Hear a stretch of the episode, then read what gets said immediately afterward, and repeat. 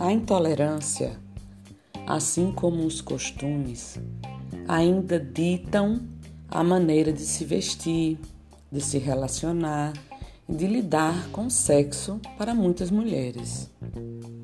A história da mulher é uma história de opressão. Até hoje, em algumas culturas, a posse do corpo e da vida de uma mulher é do homem, seja ele o pai, o marido, o irmão, um primo. Isso deixa marcas profundas. Tivemos e temos que lutar pelos nossos direitos e pela igualdade. Temos que arrancar, entre aspas, pelas raízes, fecha aspas, os preconceitos que nos ensinaram desde pequenas.